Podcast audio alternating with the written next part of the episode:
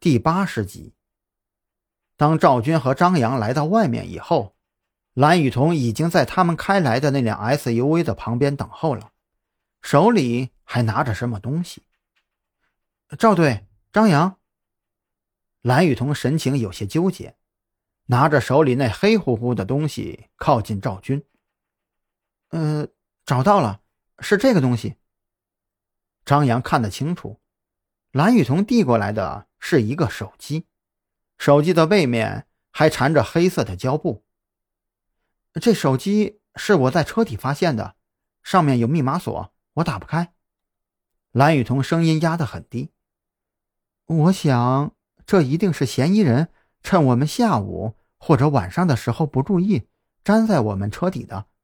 里面应该有一些能够用于定位的软件。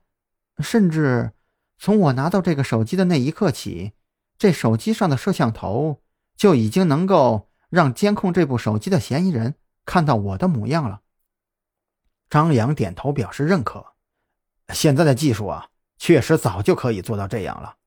类似的功能一般都是由手机制造商提供的，能帮助使用他们产品的人最快的找回自己的手机，甚至看到偷窃者的模样。不过，我想嫌疑人应该不会使用官方的软件。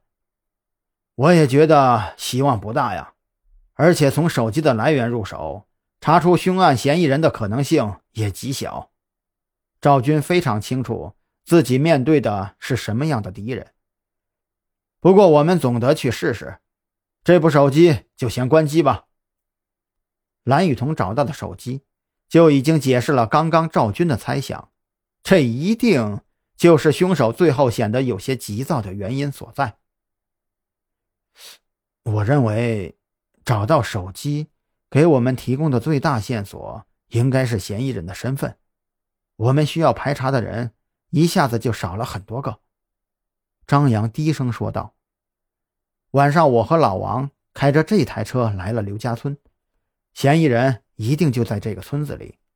当然。”下午在小宁村那边，有可能靠近这部车子的人，也不能排除嫌疑。张扬的话让赵军的脸色再一次变得难看起来。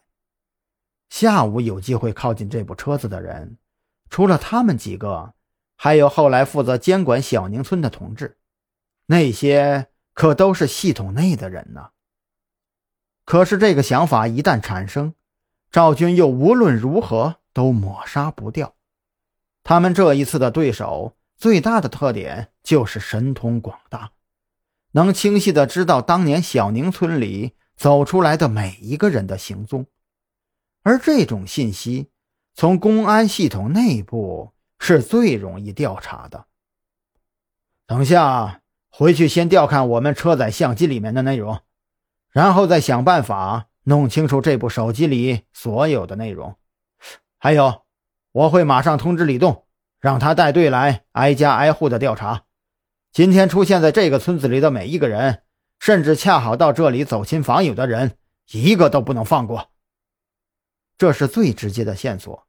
这项调查无论怎么样，都会让他们把犯罪嫌疑人圈定在一个很小的圈子里。对于一个十五年都没有破解的悬案来说，这显然是非常大的突破了，只是哪怕如此，谁也高兴不起来。